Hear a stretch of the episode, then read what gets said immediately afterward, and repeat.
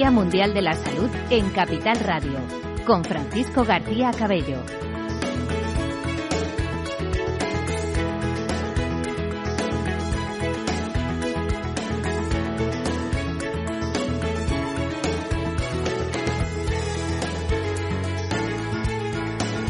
Las 7 de la tarde, las 6 en las Islas Canarias, bienvenidos de nuevo. No nos hemos ido, ¿eh? desde las 10 de la mañana, este programa especial del Día Mundial de la Salud es COVID-19, un año de pandemia.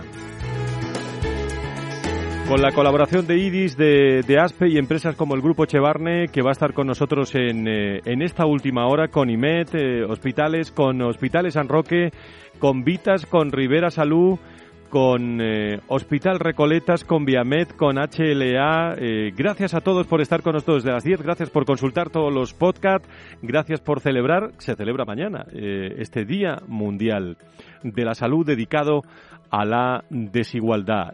nosotros desde esta mañana hemos tenido más de casi 42, 43 invitados, todos del sector de la salud y la sanidad, que han dejado de manifiesto la importancia que estamos viviendo en estos momentos en nuestro país, donde el protagonismo, digo en materia de salud y sanidad, donde el protagonismo lo tienen las vacunas las vacunas y las vacunas como protagonistas.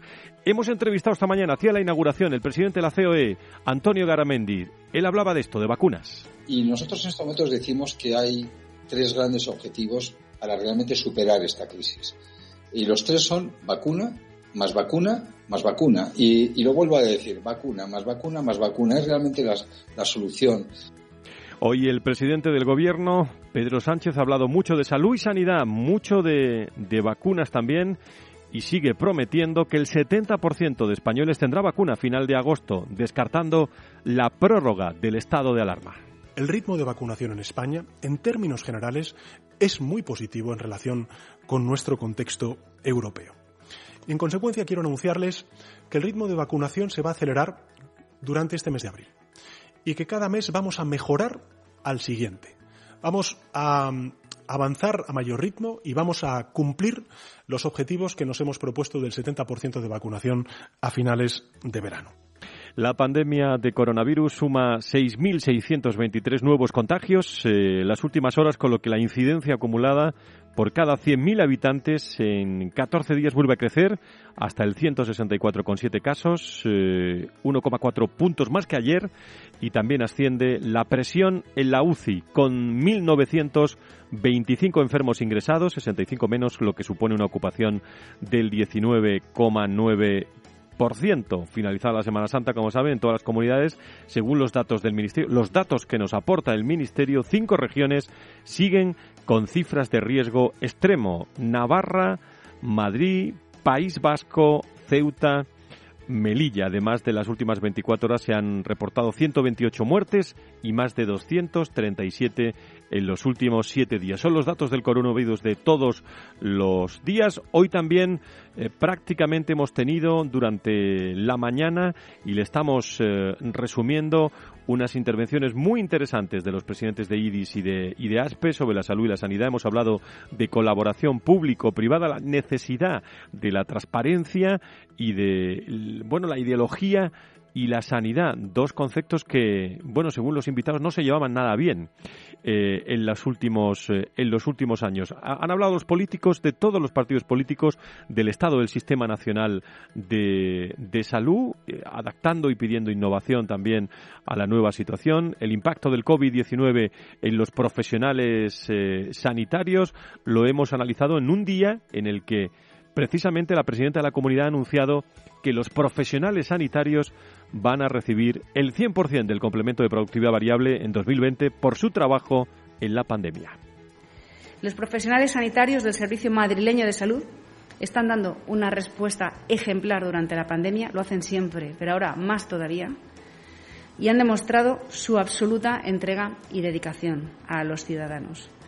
Y por eso nunca va a ser posible compensarles al completo ese sacrificio es evidente que han cumplido 100% o 100% los objetivos previstos para este año 2020. Y por eso, lo primero que quiero hacer es anunciarles que en mayo vamos a incluir el 100% de la productividad por el cumplimiento de estos objetivos. La salud y la sanidad en las voces de sus protagonistas en este día, nunca mejor dicho hoy aquí en la programación de Capital Radio, Día Mundial de la Salud. Mañana, por cierto, de 3 a 4 y media, de 3 a 4 y media, programa especial sobre vacunas y medicamentos, un nuevo paradigma en el Día Mundial de la Salud que se celebra mañana y que hoy hemos adelantado aquí en Capital Radio con todos nuestros protagonistas. Y vamos a cerrar jornada, nos están esperando muchos invitados para hablar de un aspecto que ha salido en casi todas las mesas de debate, la industria tecnológica ante los retos del coronavirus.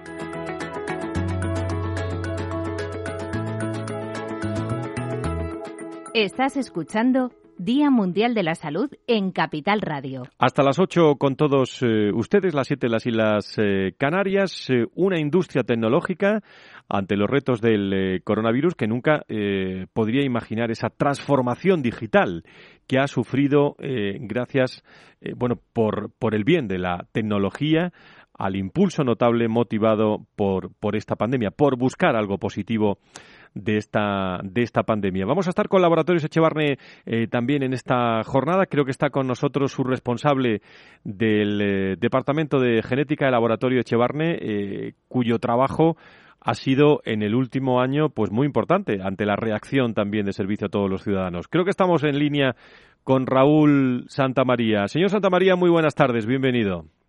Hola, buenas tardes. Muchas gracias. Muchísimas gracias. Bueno, ¿cómo ha vivido el laboratorio eh, Echevarne eh, este año de, pandemia eh, en distintas fases? Porque nadie teníamos pensado que se pueda poner en marcha una pandemia como esta, Raúl. No, no, la verdad es que ha sido un año muy intenso, muy intenso desde el primer momento, ¿no? el, el trabajo que nos ha llegado a la parte de los laboratorios ha sido muy importante en, en la gestión de la pandemia y, y la verdad es que lo que al principio fue una carrera de ponerse rápido a, trabajar, a sacar el máximo volumen de trabajo y de resultados lo más rápido posible, luego se ha convertido en una carrera de fondo de bueno de todo esto que hemos ido incorporando al laboratorio, ser capaces de mantenerlo ah, con calidad, con resultados ah, adecuados en cada momento a lo que se necesitaba y, ahí seguimos. O sea, es verdad que durante este año la intensidad que se vivió al principio de la pandemia luego se ha ido ah, calmando un poco el trabajo que hemos tenido que hacer, pero aún así aún seguimos bueno trabajando más de lo que trabajábamos antes de la pandemia en, en según qué tipo de pruebas y de, y de análisis que realizamos. Lo que sí se ha notado, eh, Raúl, eh, en este caso, como responsable del Departamento de Genética del Laboratorio, es que, de Chevarne, es que la investigación, bueno, se ha acrecentado y lo que está claro es que la industria tecnológica, eh, pues ha sufrido una enorme transformación a raíz de, de, este coronavirus, ¿no, Raúl?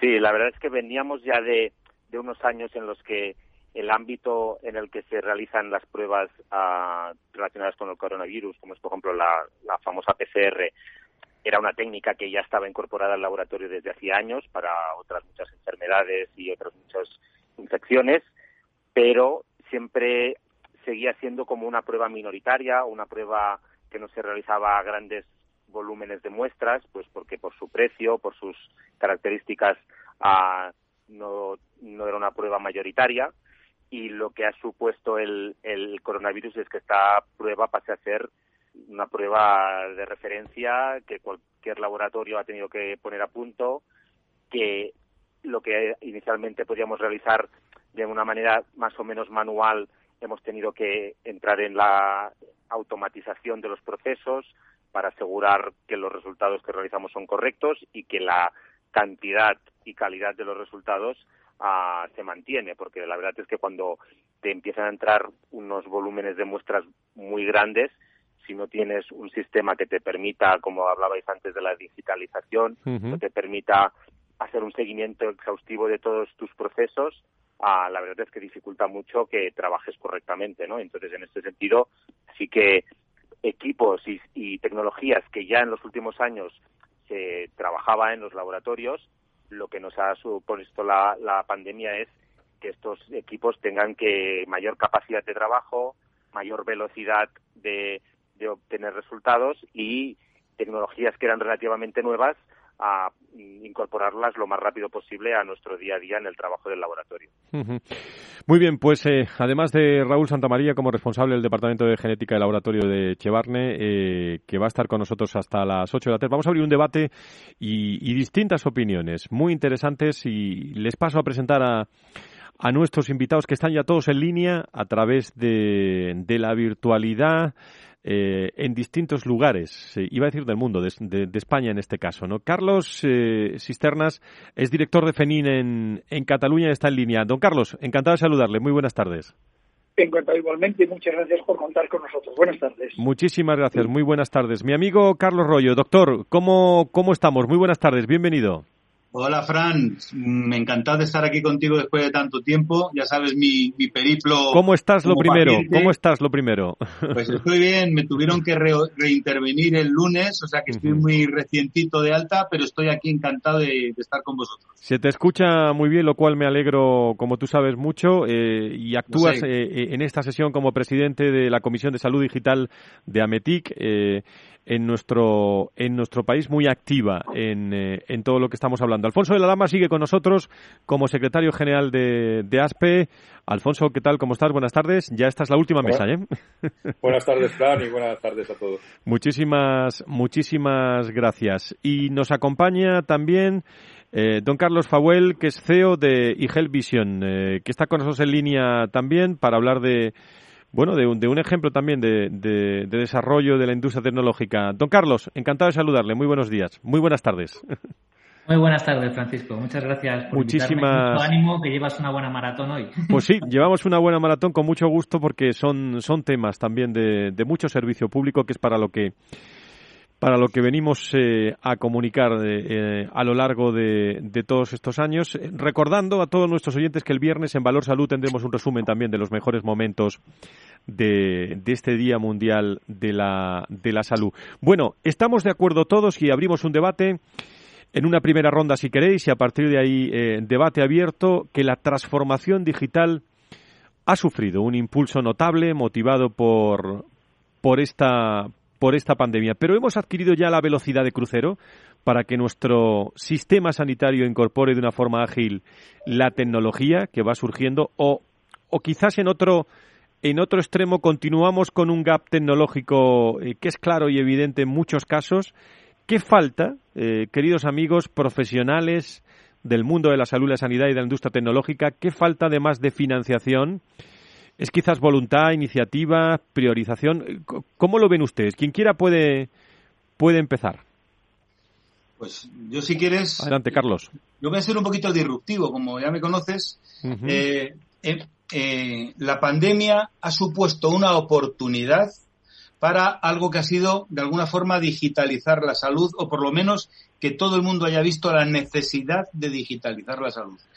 Pero fíjate, lo que yo creo que tenemos que llegar no es a una transformación digital de la salud, sino a una transformación de la salud en un entorno digital, que no es exactamente lo mismo. Yo creo que esto va a ser una oportunidad para que hagamos las cosas de otra forma, mucho más eficiente, mucho más efectiva. Hoy vamos a ver ejemplos de que sí que se puede hacer. Y tú hablabas de financiación. Si los famosos fondos de recuperación realmente llegan y donde tienen que llegar, eh, esa pregunta que siempre nos hacíamos cuando teníamos ideas geniales de transformación, ¿y esto quién lo paga? Bueno, pues parece ser que ahora va a haber fondos para poder acometer estos proyectos. Por lo tanto, la pandemia ha sido obviamente un desastre, pero creo que ha podido ser una oportunidad para que muchas mentes y muchos ojos se abran a que hay otras formas de hacer las, las cosas y gracias a la digitalización podamos tener una eficiencia mucho mayor y que no nos pillen con el pie cambiado como nos ha pasado esta vez. Más opiniones eh, sobre este asunto. Pues, pues hombre, eh, siguiendo lo, lo Alfonso. Carlos Rollo de Ametic, ¿no? Eh, y además lo, hemos comentado en alguna otra mesa. O sea, creemos que la pandemia, incluso algunos bromeábamos que era como la máquina del tiempo, ¿no? Ha acelerado la implantación de la digitalización en, en el sistema sanitario de salud, tanto público como privado. ¿Tiene velocidad crucero? Obviamente todavía no. El Sistema Nacional de Salud público y la parte privada es enorme. hay mucho por hacer.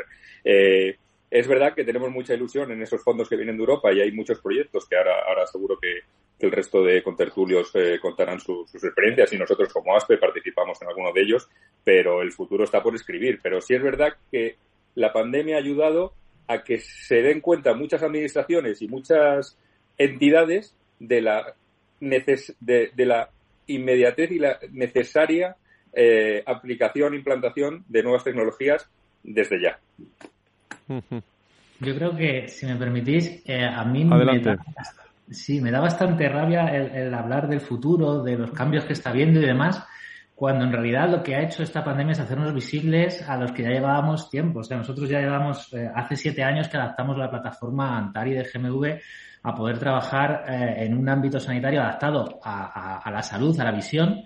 Y, hace siete años que detectamos a pacientes eh, diabéticos que son asintomáticos y que los remitimos al profesional sanitario competente. Lo que ha hecho esta pandemia es quitar las barreras de entrada, eh, reducir los tiempos de adaptación, pero sobre todo hacernos visibles los que hace tiempo que ya estamos trabajando en esta línea. Sí, yo la verdad me quería comentar que o sea, también la pandemia nos ha demostrado que somos capaces de hacerlo, porque teníamos ya una base, tenemos unas herramientas y lo que habéis dicho, ¿no? Que la, la pandemia lo ha acelerado, pero sobre una base en la que ya mm, éramos capaces de trabajar de esta manera, porque si hubiésemos partido de cero es verdad que no hubiésemos podido asumir muchos de los ah, retos que hemos tenido durante la pandemia. La pandemia nos ha demostrado cuáles eran nuestros puntos flojos, cuáles son nuestras necesidades, ah, pero a pesar de ello hemos en cada caso pasado los tropiezos que hemos tenido, pero hemos podido tirar adelante y al final llegar a un punto en el que a cada uno con sus recursos ha sido capaz de, de sacar adelante eh, esta pandemia, ¿no? Entonces, si una cosa nos ha demostrado es que las capacidades humanas y hasta cierto punto tecnológicas las tenemos. Lo que a veces hay es que hacer esa apuesta porque lo que ya sabemos hacer ah, se implante de una forma general y que todo el mundo que tenga necesidad de acceder a, estas herramientas ah, pueda hacerlo. Carlos, desde Ferín. Sí, muchas gracias. Oye, primero es decir que estoy completamente de acuerdo con todos los contertulios. Es verdad que yo creo que lo que ha habido aquí es un cambio cultural, un cambio cultural de ambos lados. Por un lado, las personas, los pacientes, hemos reconocido que la telemedicina ayuda y que funciona bien, y por otro lado, los profesionales que les faltaba convencerse se han convencido, con lo cual, un paso gigante este, este cambio cultural. También es verdad que cuando hablamos de digitalización, hay muchas cosas de que hablar. Hay que hablar de telemedicina, de teleconsulta, de telegestión, etcétera, etcétera. Hay un mundo enorme que es la inteligencia artificial que, que, se basa en algoritmos y en sistemas inteligentes de, de, inteligencia aumentada que te permiten tomar decisiones a la hora de hacer un diagnóstico muchísimo más valiosos y con mucho más eh, peso, digamos, que la propia interpretación eh, eh, única de, de, un profesional. Mm, esto se ha multiplicado. Y esto significa, un dato, por ejemplo, antes había alguno de vosotros de diabetes, nosotros hemos estimado que la atención a distancia a los diabéticos se ha multiplicado por tres, un 300%. Todo eso tiene, eh, digamos, una importancia capital que hará que yo creo que el mundo no será como era el que conocíamos hace, hace un año y todo eso es para bien. Pero también tengo que decir, y me ha gustado mucho lo que, lo que ha dicho el primero de los, de los contertulios. Carlos Rollo. exactamente, Carlos, que decía, no es, transformar, no, es una transformación digital, es una transformación de la sanidad que utiliza las herramientas de la digitalización de una forma normalizada. Siguen habiendo muchos peros. ¿eh? Ahora mismo yo tengo dudas de que una asistencia por teléfono se valore o se contabilice igual que cuando tú recibes a un paciente en tu consulta médica. Todo ese tipo de cosas significa que todavía queda mucho por hacer. Pero, pero dudo cabe que ha habido un cambio enorme y que, y que la digitalización ha llegado aquí para quedarse y, que sacaremos muchísimo partido de todo de todas las herramientas que están a nuestro alcance. Como se pueden ustedes imaginar, hay mucho tema que comentar con todos nuestros invitados, eh, pero hay uno que va a salir, lo saco yo ya de antemano, ya ha salido, en definitiva, pero que es la... Y tenemos expertos en esta mesa que, que, han trabajado mucho en eso, la telemedicina, ¿no? que se ha abierto paso de, yo diría que de forma de, decidida, ¿eh? con los efectos de, de, la pandemia. Pero en relación a la última intervención de Carlos eh, desde FENIN, ¿cómo, ¿Cómo se puede realmente armonizar, esa es la palabra, una atención presencial con una atención en remoto o, o a distancia. Eh, no es fácil, estamos viviendo la virtualidad desde distintos ángulos, desde la realidad, desde la intensidad, desde el estrés, desde la ansiedad, eh, con, falta en ocasiones de emocionalidad, pero ¿cómo se puede armonizar todo esto? ¿Qué opináis todos sobre, sobre este asunto? A ver si me permites, porque es un tema este, a mí me, sabes que me apasiona. Lo sé, lo sé, eh, bueno, mi otra gorra de, de, GMV, pues que escuchar a Carlos Fabuel decir que utiliza nuestra plataforma Antari, pues me encanta, obviamente. Vamos a ver, eh, eh, la, la, respuesta a tu pregunta es muy fácil, es utilizando las herramientas adecuadas. El problema es que telemedicina se le llama a todo. Fíjate, voy a partir de la primera base, alguno que me ha oído lo sabe. A mí no me gusta hablar ya de telemedicina hablo de atención no presencial, que creo que es un concepto mucho más amplio y que de alguna forma eh, sustituye ese, ese concepto. Con las herramientas precisas, y para mí una atención no presencial telefónica no es la herramienta más, más adecuada para hacer una buena atención, hoy en día hay herramientas que permiten tanto al profesional sanitario como al ciudadano tener las plenas garantías de que están cometiendo con él un acto clínico con todas las garantías, como profesional y como paciente, para saber que la atención es la adecuada. Si utilizas la herramienta adecuada. Si no, no. ¿Te puedes ir a China en bicicleta desde Madrid? Sí pero parece más razonable irte en avión, ¿no? Bueno, pues esto es lo mismo. Ahora, ante la necesidad se ha hecho virtud y ahora cualquier cosa es telemedicina, cualquier cosa es inteligencia artificial. Yo he visto en telediarios que tomar la temperatura era, era inteligencia artificial. Lo habréis oído bastantes de vosotros. Por lo tanto, a tu pregunta, claro que se pueden hacer las cosas con las mismas garantías o muy parecidas a la atención presencial con plataformas adecuadas para esa atención no presencial. Y yo por eso soy un firme convencido de esto. Pero insisto, hay que utilizar las herramientas adecuadas. Una videoconferencia o un WhatsApp no puede ser una consulta entre un profesional y un paciente.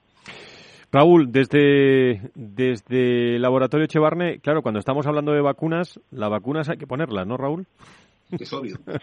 claro, claro. Y las muestras hay que recogerlas también cuando hay que hacer un análisis. Entonces, es verdad que, como acabáis de comentar, la telemedicina es uno de los nuevos ah, paradigmas que se abren eh, en el mundo de la medicina, pero seguirá habiendo muchas cosas que no se podrán hacer a distancia, eh, desde la recogida de muestras a vacunar o a muchas visitas que no podrán ser realizadas si no es presencialmente.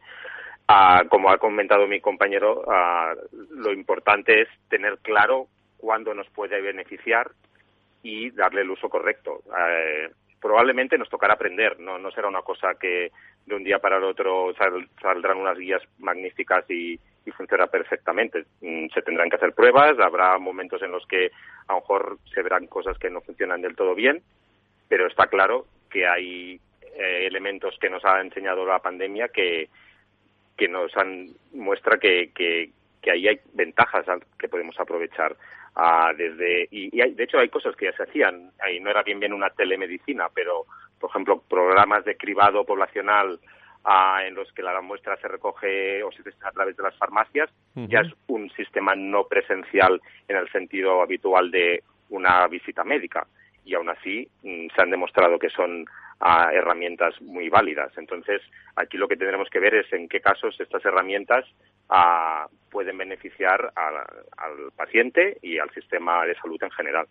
Eh, Carlos, desde FENIN estamos eh, hablando de, de, una adaptación total y absoluta a un nuevo escenario, ¿no? Sí, sí, sí, absolutamente. Yo otra vez estoy de acuerdo con las personas que me han precedido.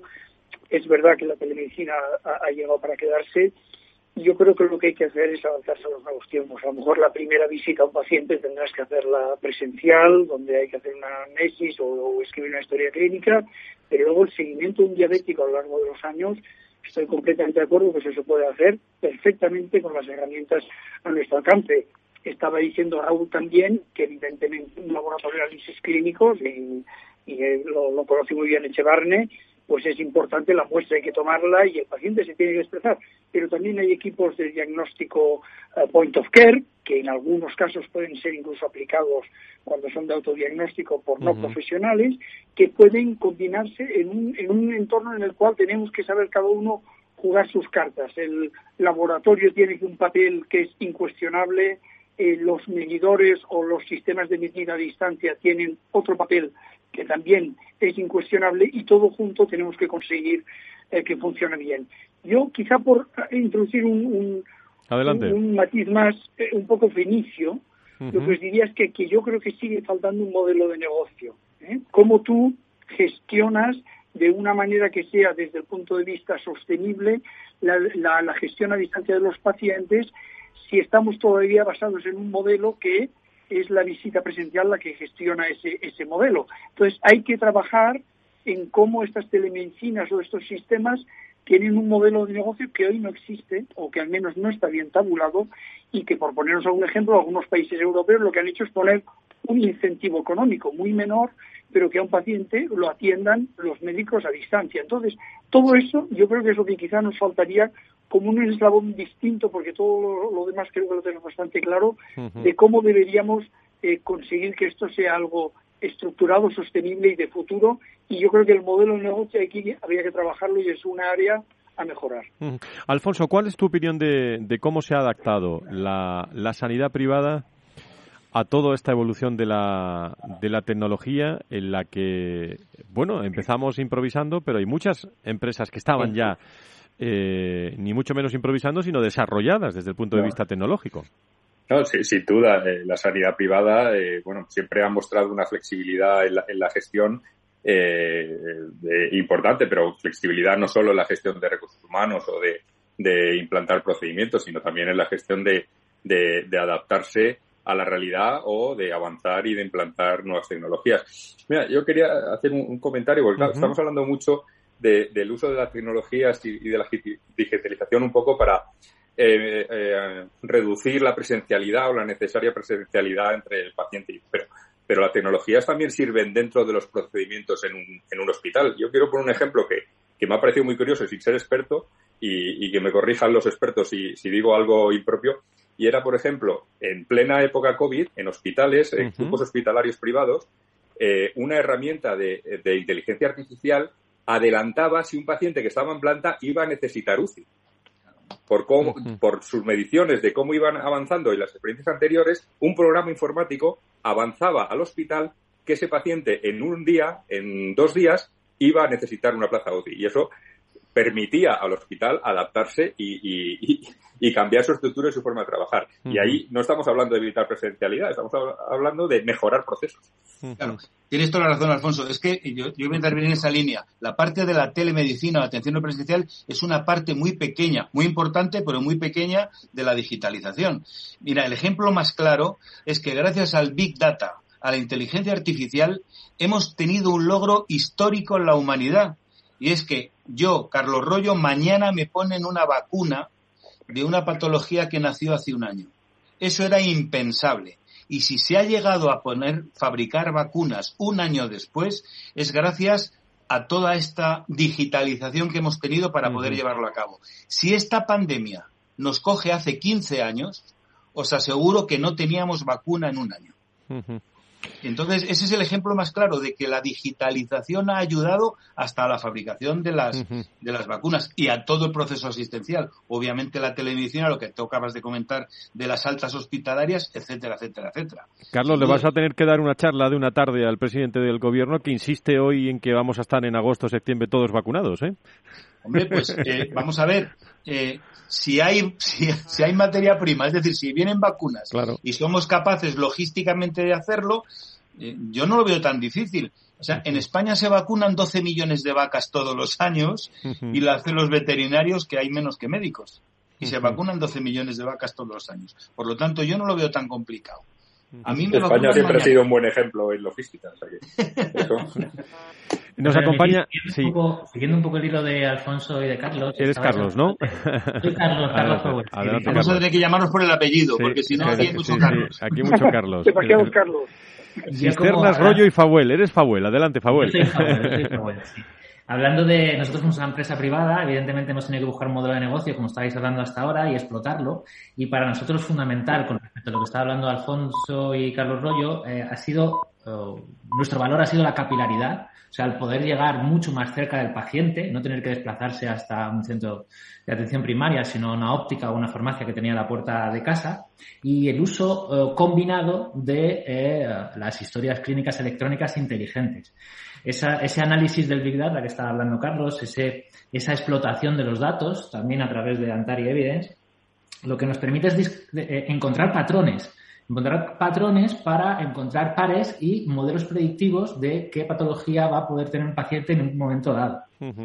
¿Eso qué es lo que hace? y que la gente, los médicos no tengan miedo, no está quitando médicos del medio, si lo que está haciendo es darle un soporte, una ayuda a la toma de decisiones. O sea, de este modo, nosotros lo que conseguimos es que Em, el, médico pueda tomar una decisión soportada en unos datos que le está aportando nuestro, nuestro modelo. Carlos, en vuestro caso de éxito, por cierto, eh, ya que lo tocas de, de Vision, eh, ¿cuáles han sido los resultados que estáis obteniendo y, sobre todo también con qué barreras os estáis encontrando? El, eh, te, pregunto por el futuro de esta realidad, en definitiva, con vuestro caso. Eh, las, las, barreras, ya les hemos hablado aquí, hay muchas que se están eliminando. O sea, las barreras estas del miedo, el miedo al cambio, el me voy a quedar sin trabajo, el, que me atiendan de lejos sin ver presencialmente al médico me da miedo o no, no tengo confianza, estos procesos se han acelerado mucho con el COVID. Sigue habiendo una barrera eh, legislativa, porque evidentemente mm, va más rápido las, los dispositivos y la tecnología que la legislación. Ahí necesitaríamos sí que un, empujón y un impulso a nivel legislativo para darnos un soporte a todas las empresas privadas que estamos trabajando en este ámbito. Pero el futuro, el futuro yo lo veo muy claro. O sea, es que hay que tratar de convivir y hay que tratar de entender que estas herramientas son complementarias. Insisto, somos ayuda a la toma de decisiones. La decisión final siempre la va a tomar un médico, siempre la va a tomar un facultativo, pero no es lo mismo que la tome eh, teniendo que dedicar más o menos tiempo a procesos que hablaba antes Carlos de, de mm, procesos repetitivos sino que podamos automatizar esos procesos y que liberemos más tiempo al médico para poder estar presente, estar, y presente no me, no me refiero a estar presente físicamente, sino estar presente, dedicarle tiempo y atención al paciente para tomar una buena decisión. Luego toda la parte de seguimiento, cuando estamos hablando de futuro y qué va a ser de nuestro sector y demás, es el seguimiento en casa a través de todos los sistemas de Internet de las Cosas, los wearables, el poder hacer seguimiento a crónicos en las que estamos eh, eliminando mucho la presión a los centros eh, sanitarios de atención primaria. Por ahí van a ir los tíos en el futuro en nuestro sector. Le pregunto a Carlos también, bueno, yo, yo saco cuestiones, pero puede intervenir quien quiera. ¿eh? estamos en tertulia hasta, hasta dentro de unos 20-25 minutos. Eh, pero Carlos eh, Cisternas desde FENIN y, quizás Carlos Arroyo también desde Ametic y bueno, y quien quiera. Eh, pero cuando nos hemos, nos ha sorprendido esta pandemia hace un año, estamos analizando hoy en este especial Valor Salud el COVID-19, este año de, de, pandemia, y ha llegado la transformación digital. ¿Cuál es su opinión de cómo, cómo se ha encontrado el sector? ¿Cómo ha posado esa transformación digital? En definitiva, ¿Nos ha pillado preparados en el sector de la salud y la sanidad esta, esta transformación? Eh, hablo de incluso de formación, de preparación, de, de desarrollo.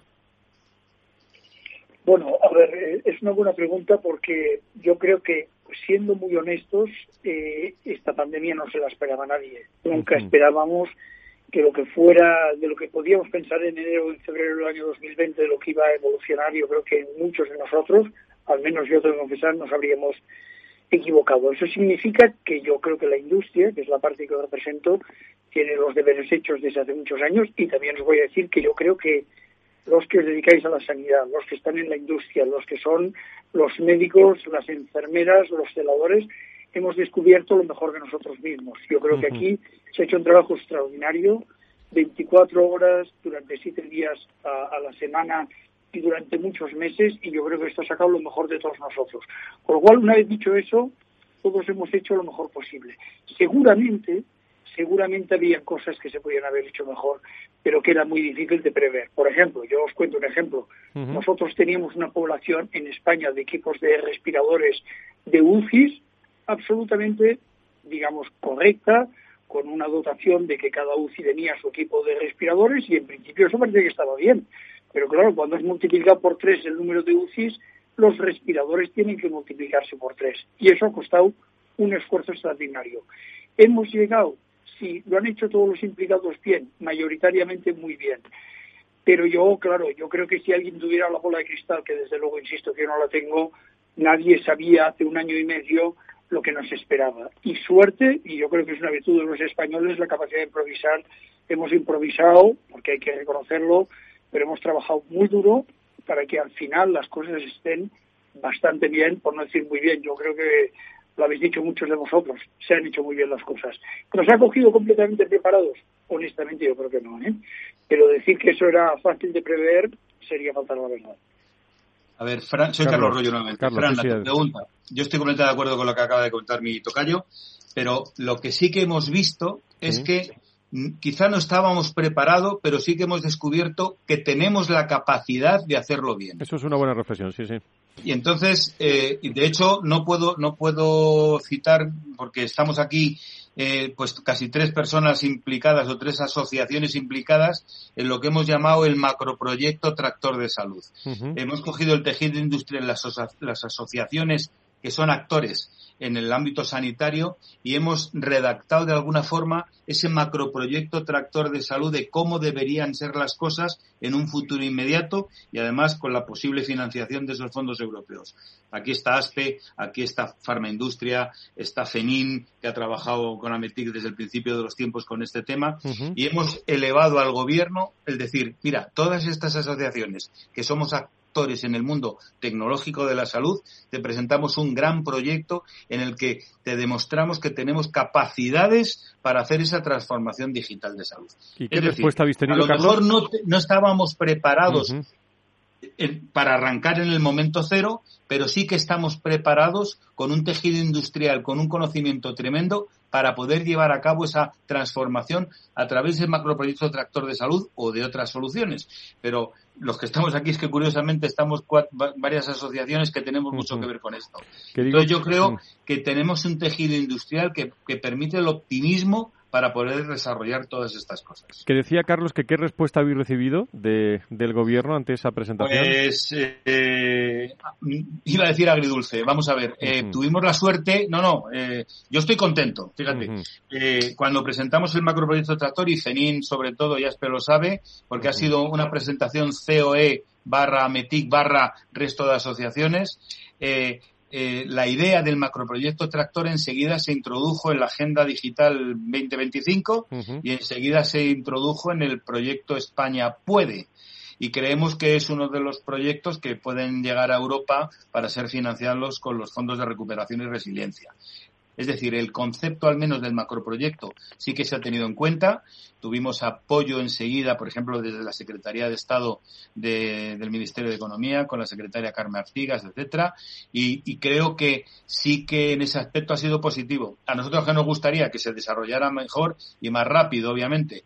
Los plazos son los que son. Sabes que ahora, por ejemplo, hay una parálisis de los fondos con el tema de que Alemania ha parado un poco los fondos y tal. Pero bueno, que sepa, sobre todo que sepan los oyentes que tenemos un proyecto, mm, las asociaciones que estamos aquí sentadas casualmente en esta mesa, en el que podemos hacer esa transformación, no digital de la salud, insisto, la transformación de la salud que necesitamos en nuestro país para dar un cambio radical y tener una sanidad mucho más eficiente. Y me voy a poner un poco más tremendista, y tú, este, este argumento me lo has oído muchas veces, Fran. Es que si no hacemos esto, lo que está en brete es la sostenibilidad del Sistema Nacional de Salud público y privado tal y como lo conocemos. El gasto de las enfermedades crónicas, el gasto de, de la atención tal y como la conocemos, si no hacemos un cambio radical y disruptivo, lo tenemos muy en con papel de fumar cogido. Sí, efectivamente. de este tipo es la que van a permitir que tengamos un sistema sostenible. Alfonso. ese es un punto en el que hay que insistir y es que las nuevas tecnologías ayuden a la sostenibilidad del Sistema Nacional de Salud. Haciendo lo mismo que se ha hecho siempre no va a ser sostenible. Bueno, ya tiene dificultades eh, porque ya, ya era un sistema eh, deficitario año tras año con grandes deudas a la, a la industria farmacéutica y a la industria tecnológica, eh, pero desde luego las nuevas tecnologías es, es uno de sus objetivos, hacer sostenible el, el sistema que tenemos y mejorarlo. ¿no? Bueno, pues son cuestiones muy, muy interesantes. Son ya las, eh, las 8 menos 20. Vamos a afrontar la, la, recta, la recta final. Vamos a hacer una pausa y, y vemos retos eh, también de, de futuro, eh, sobre todo de todo lo que nos estáis contando, eh, de cara también a, a, que el ciudadano, el oyente, pues entienda lo, lo, importante que es la industria también tecnológica en estos momentos cuando estamos hablando de, de, vacunas. En lo que hace falta son vacunas, lógicamente, pero también el funcionamiento de, de una cadena tecnológica en, eh, en, nuestro país por parte de todas las empresas y el sector sanitario. No, no se vayan, volvemos enseguida. En Capital Radio, un año de pandemia, un año de COVID-19. Un especial Valor Salud con Francisco García Cabello.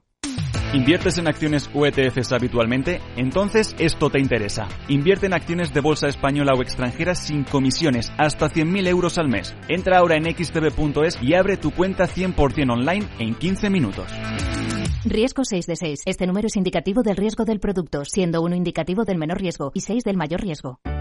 Conecta Ingeniería es el programa que acerca la ingeniería a la sociedad. Todos los miércoles de 10 a 11 de la mañana en Capital Radio con Alberto Pérez. Conéctate. Información, análisis, previsiones, recomendaciones, todo lo que necesitas saber para tomar tus decisiones de inversión en Mercado Abierto, de 4 a 7 de la tarde con Rocío Ardiza, Capital Radio. Estás escuchando Día Mundial de la Salud en Capital Radio.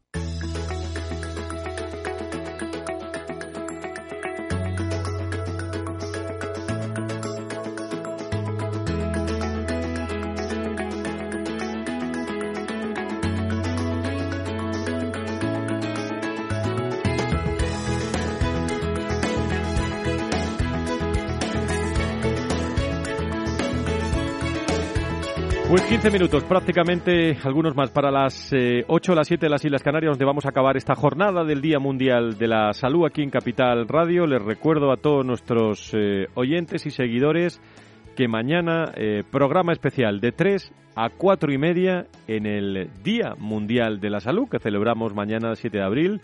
Hoy hemos adelantado muchísimos contenidos y vamos a tener con nosotros, le adelanto, a Margarita del Val como viróloga del CSIC, va a estar eh, Ángel Gil, catedrático de Medicina Preventina, Preventiva, va a estar con nosotros también Afonso de la Lama de, desde ASPE, va a estar el consejero de Salud de La Rioja y experto en políticas sanitarias, Nacho Nieto, va a estar Paco Fernández desde desde Farmaindustria y Amos José García Rojas, presidente de la Asociación Española de Vacunología, eh, con todos los datos de actualidad para analizarlos y sobre todo intentar ver luz. ¿eh? En, eh, en, el túnel con esperanza a que lleguen vacunas para vacunar, eh, vacunar y vacunar, como decían esta mañana, pues directamente desde, desde la COE el presidente eh, Antonio, Antonio Garamendi. quería que nos dijerais algo a todos los oyentes, sobre todo en la línea de, de la industria tecnológica y ante los retos del, del coronavirus. Está de fondo también los temas de la responsabilidad jurídica del del profesional sanitario ante consultas no presenciales, distancia, está ahí de fondo la medicina defensiva también. Es decir, ¿qué, ¿qué, nos podéis contar de, de, todo, de todo esto? Sobre todo, eh, es una cuestión paralela, que, es, que va evolucionando conforme van evolucionando también de la industria tecnológica, pero tiene que ser, tiene que ser paralelo, ¿no? Desde esa responsabilidad jurídica y esa profesionalidad eh, y, y, amparar eh, esas acciones y ese presente por futuro. ¿Qué opináis de todo esto? Yo vuelvo a tomar la palabra, perdona. Adelante, Carlos adelante Carlos. Eh, esta, esta, frase me la has oído también muchas veces.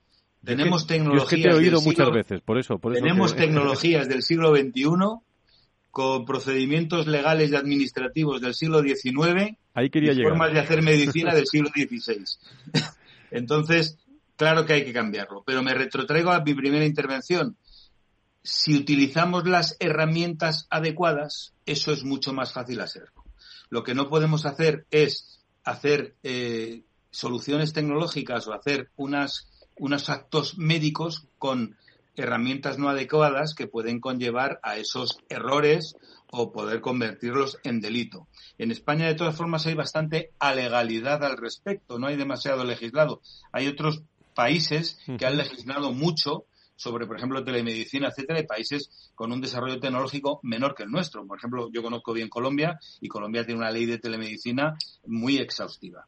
Eh, aquí sería fácil si utilizamos las herramientas adecuadas. Insisto, si utilizamos, si hacemos una interconsulta por WhatsApp, pues obviamente estamos incumpliendo cualquier cosa y, y, estaremos haciendo un mal acto médico pero si utilizamos herramientas como las que utiliza mi, amigo Carlos Fabuel, pues no tiene ningún riesgo al respecto. Y será mucho más fácil legislar al respecto. Y los médicos nos sentiremos mucho más cómodos utilizando esas herramientas que permitan eh, dar una atención magnífica a nuestros pacientes. Y, ya con esto me callo. En cuanto a que si lo presencial es mejor que o no que lo no presencial, yo soy de los médicos que cuando empecé a trabajar trabajaba en ambulatorios donde veíamos a 120 pacientes en dos horas. Me supongo que habrá oyentes médicos que se acuerden de esta época. Eh, ¿Qué es más humano? ¿Qué estábamos haciendo mejor? Utilizar 15 minutos en una buena videoconferencia donde tengo la historia clínica del paciente a mano, donde puedo ver con dispositivos médicos qué le está pasando en tiempo real y poder dedicarle tiempo, o cuando yo pasaba consulta presencial y tenía un minuto para hacer una receta a un paciente y prácticamente no, no poderle ni mirar a la cara ni preguntarle qué le pasaba. Por lo tanto, es cómo hagamos las cosas es como nos tendrán que juzgar, no con qué instrumentos los hacemos. Eh, Raúl, no sé si en esta, en esta línea, y, también te quería preguntar, eh, en eh, vuestro laboratorio Echevarne, la innovación de esta industria tecnológica, y estamos en la recta final de, de esta hora, ¿qué retos pone, pone encima de la mesa, sobre todo en un, en un mundo en el que, bueno, las vacunas van a ser protagonistas en los próximos años, diría yo, eh, y en el que en el mundo de, los laboratorios, de la industria farmacéutica, pues la innovación está en primer en primer plano. ¿Cómo lo estáis trabajando? ¿Cuál es vuestra opinión, Raúl? Bueno, viendo lo que acababais de decir hace ahora mismo, la verdad es que yo una de las cosas que también nos ha mostrado la pandemia es que cuando ha hecho falta tomar decisiones, cuando ha habido necesidad urgente de hacer cosas, se han hecho. Entonces, a veces parece que haya decisiones y, legislaciones que se retrasen en el tiempo, que haya trabas burocráticas, eh, que luego se demuestra que cuando hay voluntad eh, eso no, no existe y se pueden adelantar rápidamente las, las decisiones. Entonces, en, este sentido sí que es lo que se le puede pedir ¿no? a un gobierno, a, la política, que, que, igual que nosotros nos ponemos al día, buscamos tecnologías, nos adaptamos, estamos buscando mm, qué es lo mejor para el paciente, eso vaya en consonancia con la legislación y con las con la velocidad de las decisiones que se pueden tomar.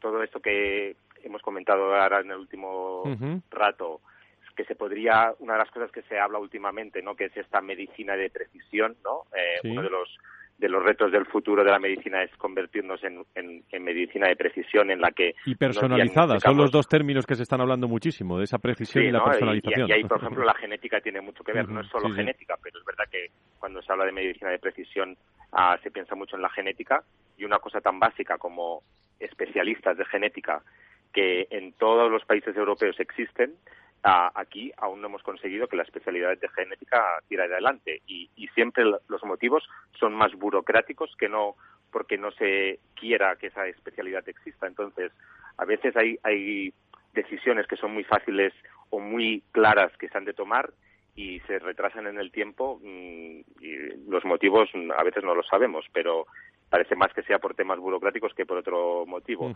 Entonces, en ese sentido, ah, nos pasa lo mismo con las nuevas tecnologías. A veces la tecnología avanza muy deprisa, pero si no tenemos detrás una normativa que nos permita frena, mucho la gestión correctamente, ah, pues bueno, nos encontramos con eso, ¿no? Que somos capaces de secuenciar un genoma, pero luego mm, cómo hay que gestionar esos datos o cómo hay que si ese, en ese en ese proceso de análisis ha de intervenir un médico no ha de intervenir un médico, se puede hacer a distancia, a cosas tan básicas, porque hoy en día la genética ya está implantada en, cualquier hospital, nos encontramos que aún no están claramente legisladas, ¿no? Entonces, ahí es donde quizá deberíamos pedir que, las cosas, igual que nosotros nos ponemos al día, a la normativa nos acompañe. Eh, ¿Más opiniones sobre, sobre esto? Carlos, desde FENIN. Bueno, pues yo deciros que, quizás yo resumiría en tres palabras eh, qué deberíamos hacer. Yo hablaría de incorporar la innovación. ¿eh? Aquí se ha hablado de muchas cosas y, estoy otra vez de acuerdo con todas, pero es que la tecnología ha avanzado de forma extraordinaria. Sea una empresa que ha conseguido fabricar una vacuna en un tiempo absolutamente récord, sea mejoras en el diagnóstico in vitro, como Raúl estaba contando hace unos eh, segundos. Hay un mundo que es mucho mejor, que por ejemplo en el tema del diagnóstico la precisión es mucho más alta, en el tema por ejemplo de los equipos que para diagnosticar tienen que radiar, que radian mucho menos, hay mucha más productividad eh, a la hora de, de, realizar pruebas o de incorporar nuevas tecnologías, hay más eficacias medioambientales, etcétera, etcétera. Yo creo que aunque, como decíais todos vosotros, se han hecho muy bien las cosas en la sanidad española, estamos en un camino todavía de mejora en la cual se tiene que incorporar la innovación con agilidad. Una vez esa innovación demuestra que es de valor, cuando aparece, por decir lo primero que pasa por la cabeza de, ya que estamos con el laboratorio que hablaba antes que yo, pues una biopsia líquida, por ejemplo, es un tema interesantísimo que se puede caracterizar pues un tumor sin necesidad de hacer un proceso invasivo. Todo este tipo de cosas, y he dicho la primera que pasa por la cabeza, tienen que incorporarse al mundo del diagnóstico, al mundo del tratamiento eh, con tiempo y con criterios de valor. Eso quizás sería la petición que yo hago dentro de que, de que hay muchas cosas que se hacen bien, pero quizás seguimos teniendo un parque de equipamiento obsoleto y seguimos teniendo mucha innovación que le cuesta llegar al mercado cuando en el fondo es un artículo de primera necesidad para el bien de todos los que algún día pasamos por un médico para que nos trate adecuadamente. Pues eh, Carlos Cisternas, director de FENIN en Cataluña, eh, muchísimas gracias y saludamos desde aquí a todos los hombres y mujeres de, de, FENIN y gracias por estar en esta tertulia, Carlos. Gracias a vosotros, ha sido un placer. Muchísimas gracias. Vamos a ir eh, despidiendo a nuestros eh, invitados. Eh, Carlos, Carlos Rollo, bueno, tenemos te conozco y tenemos para, para tres horas más de especial sobre, sobre este asunto. Seguiremos, seguiremos hablando, pero qué, qué mundo tan apasionante nos espera y sobre todo que en el Día Mundial de la Salud del año que viene esto puede ser de, de, otro color según vaya evolucionando el, el, coronavirus, pero lo más importante ahora, Carlos, son las vacunas, ¿no? Sin duda, sin duda. O sea, ahora mismo, ya sabes que yo además de, tengo mi, mi, mi, vertiente de epidemiólogo, sin duda, es la, es la solución ahora mismo para poder, eh, para poder volver a una normalidad más o menos eh, decente.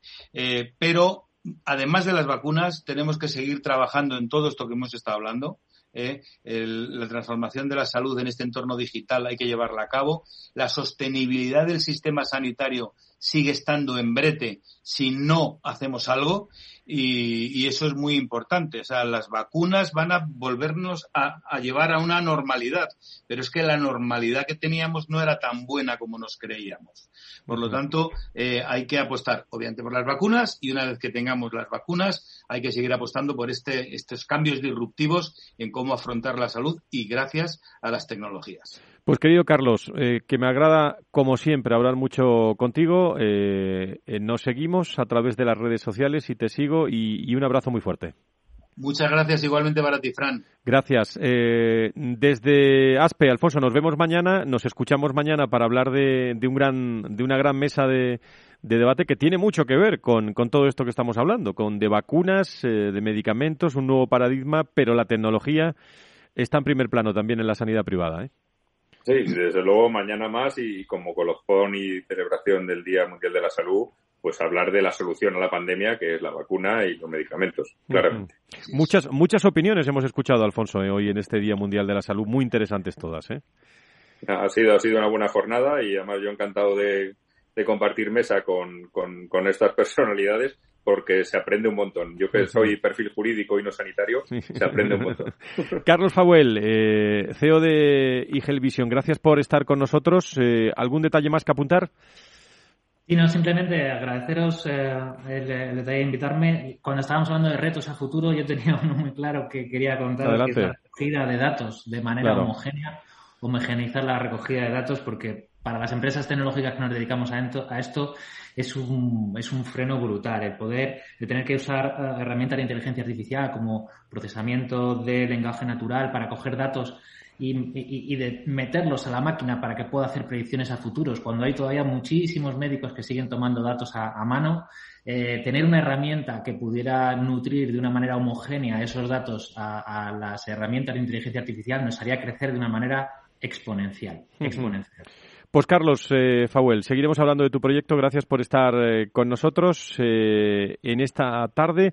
Y Raúl Santamaría, como responsable del Departamento de Genética de Laboratorio Echevarne, también muchas gracias y, manifestar también, porque me consta, el enorme esfuerzo que tiene que hacer una empresa como la vuestra también, como laboratorios, en la reacción de dar un, un buen servicio a todos los ciudadanos, que es, que es lo que habéis hecho. Raúl.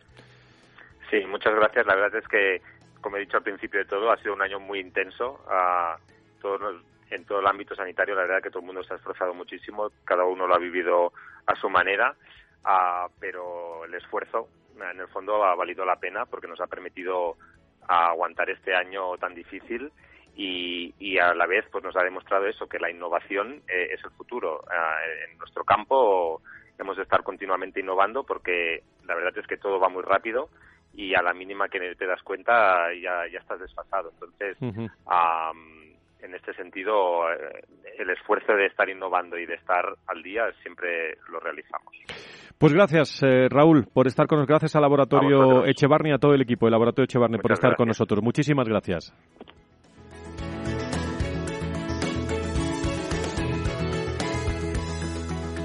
Bueno, pues eh, ahí quedó la industria tecnológica ante los retos del coronavirus. Todos estos contenidos, eh, comentarios, reflexiones eh, contados con el estilo de Valor Salud de Capital Radio. El, viernes los vamos a resumir en nuestro programa a las 10, las 9 las Islas Canarias, pero también tendrán a través de www.capitalradio.es también todas las intervenciones, todos los podcasts de todas las mesas. Y mañana a las 3 eh, programa especial, vacunas y medicamentos en el Día Mundial de la Salud. Gracias por toda esta jornada, todo el equipo humano, eh, de técnicos, de productores, de expertos, de especialistas, con lo que hemos construido eh, este espacio especializado dedicado al mundo de la salud en el Día Mundial de la, de la Salud. Mañana a las 3 les espero, programación habitual a partir de ahora de Capital Radio. Les dejo con Federico Quevedo y el balance. Adiós.